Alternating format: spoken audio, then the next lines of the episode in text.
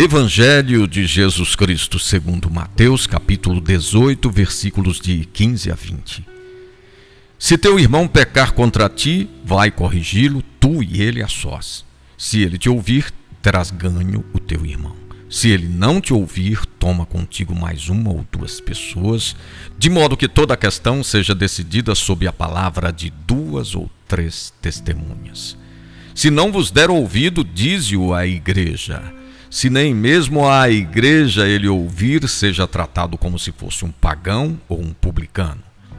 Em verdade vos digo: tudo o que ligardes na terra será ligado no céu, e tudo o que desligardes na terra será desligado no céu.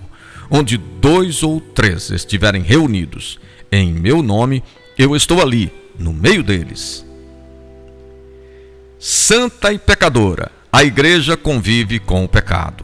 Até no grupo dos doze, o pecado, sob várias formas, se manifestou. A primeira atitude não pode ser a rejeição do pecador, mas ajudá-lo para que ele se liberte do pecado e a harmonia seja restabelecida. Jesus coloca três passos para reconduzir ao bom caminho: o diálogo pessoal, um grupo maior, duas ou três pessoas, e, por fim, a igreja não é julgamento, mas entreajuda para ganhar o irmão.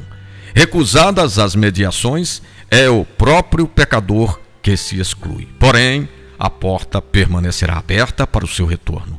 Mateus coloca a oração como maneira de superar os conflitos, pacificando a comunidade. Jesus coloca-se no centro do grupo reunido em seu nome. Ele é portador da paz. Proposta do dia: incentivar a oração familiar e comunitária.